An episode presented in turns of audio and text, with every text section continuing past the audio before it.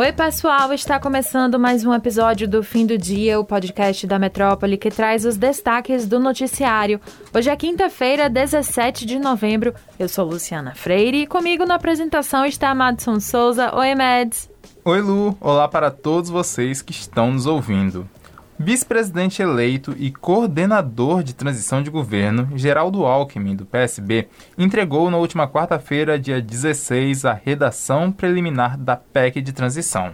Recebida pelo relator geral do Orçamento 2023, o senador Marcelo Castro, do MDB, a proposta busca viabilizar os compromissos feitos por Lula, do PT, durante a campanha. Agora, o Congresso Nacional deve analisar as sugestões e apresentar uma proposta de emenda à Constituição, uma PEC. Na ocasião, Alckmin esteve no Senado e na Câmara dos Deputados, acompanhado pelo senador eleito e coordenador de orçamento do governo de transição, que é Wellington Dias, do PT, e também por outros deputados do PT. Entre as principais sugestões está a retirada do teto de gastos do Hoje Auxílio Brasil que retomará o nome de Bolsa Família, no total de 175 bilhões de reais. O texto sugere que essa exclusão seja permanente. A redação ainda inclui o montante extra para bancar o pagamento adicional de 150 reais mensais por criança aos beneficiários com filhos menores de 6 anos de idade. Há também a previsão de cerca de 23 bilhões de reais de investimento em educação e meio ambiente, também ainda fora do teto de gastos. A expectativa do governo eleito é de que o texto seja aprovado no Senado até o dia 25 de novembro e na Câmara dos Deputados até o dia 9 de dezembro. Vamos seguir de olho. O ministro do Supremo Tribunal Federal, Alexandre de Moraes, encaminhou para a Procuradoria-Geral da República o pedido de afastamento do ministro da Defesa, que é Paulo Sérgio Nogueira. Esse pedido foi protocolado pelo deputado Marcelo Calheiro na ação sobre milícias digitais. No documento entregue ao Supremo Tribunal Federal na última quinta-feira, dia 10, o deputado alega que manifestações feitas pelo ministro acabaram pondo em dúvida o processo eleitoral brasileiro. Na última quarta-feira, um grupo de advogados também acionou o STF, também com um pedido de impeachment contra o ministro por suposto crime de responsabilidade. Tanto a ação de Caleiro quanto a dos advogados citam a nota na qual as Forças Armadas afirmam que o relatório em que confirma os dados da votação das eleições deste ano não exclui a possibilidade da existência de fraude nas urnas.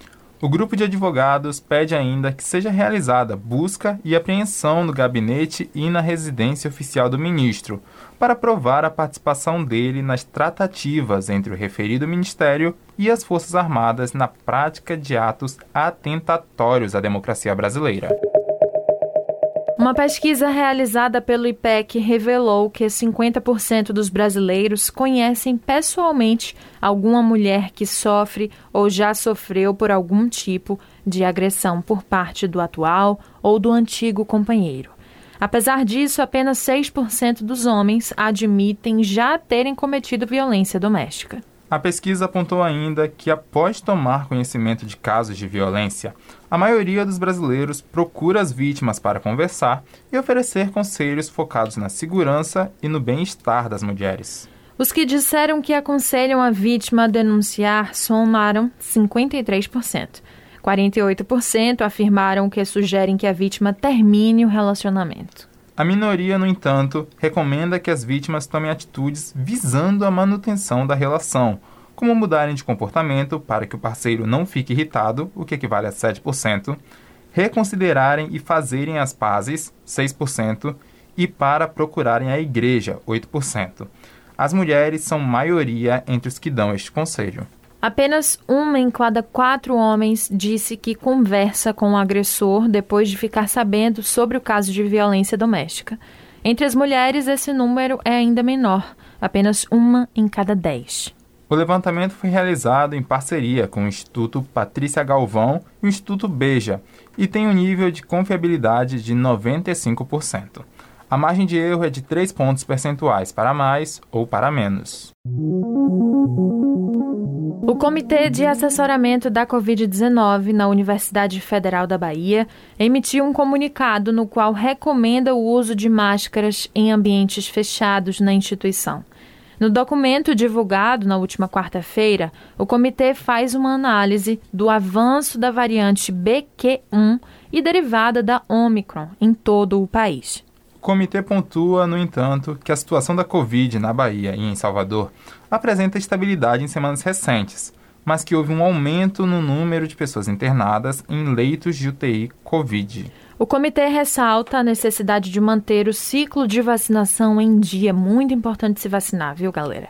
E, além disso, manter as medidas farmacológicas, como a higienização frequente das mãos com água e sabão ou com álcool gel 70%. Por fim, a instituição recomenda que as pessoas que apresentem sintomas gripais fiquem afastadas de atividades presenciais e busquem orientação do serviço de saúde. Depois de o Ministério da Saúde recomendar a volta do uso de máscaras, o governador da Bahia, Rui Costa, do PT, falou sobre a possibilidade de tornar novamente obrigatório o uso do equipamento de proteção no estado.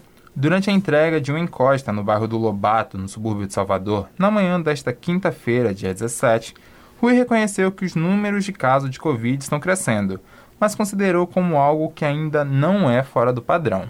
De acordo com o último boletim da Secretaria de Saúde da Bahia, no estado foram registrados cinco óbitos e 1.012 novos casos de Covid-19 na semana entre os dias 6 e 12 de novembro. Nesta quinta-feira, dia 17, a Secretaria Municipal de Saúde começou a aplicação da quinta dose da vacina contra a Covid.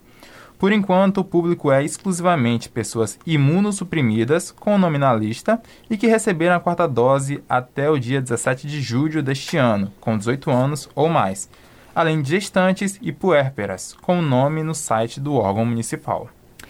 E hoje é quinta-feira, pessoal. Quinta-feira é um dia especial, dia de Jornal da Metrópole, que vocês podem acessar no nosso site metro1.com.br, mas também enviando a palavra jornal para o número 35055000. Esse é o nosso WhatsApp. Essa edição é especial para o Dia da Consciência Negra. Tem matéria minha e de Madison. Pois é, tem matéria nossa lá. Não percam, acessem. Até a próxima. O episódio de hoje fica por aqui, mas se você quiser ter acesso a essas e outras notícias, basta acessar o metro1.com.br. Acompanhe a gente também pelas redes sociais, arroba grupo.metrópole no Instagram e TikTok e arroba metrópole no Twitter. Lembrando que você ainda pode ativar as notificações no Spotify para receber um alerta a cada nova edição do fim do dia. Valeu, Lu, valeu pessoal e até a próxima. Valeu, Mads, tchau pessoal. Leiam o Jornal da Metrópole. Até a próxima.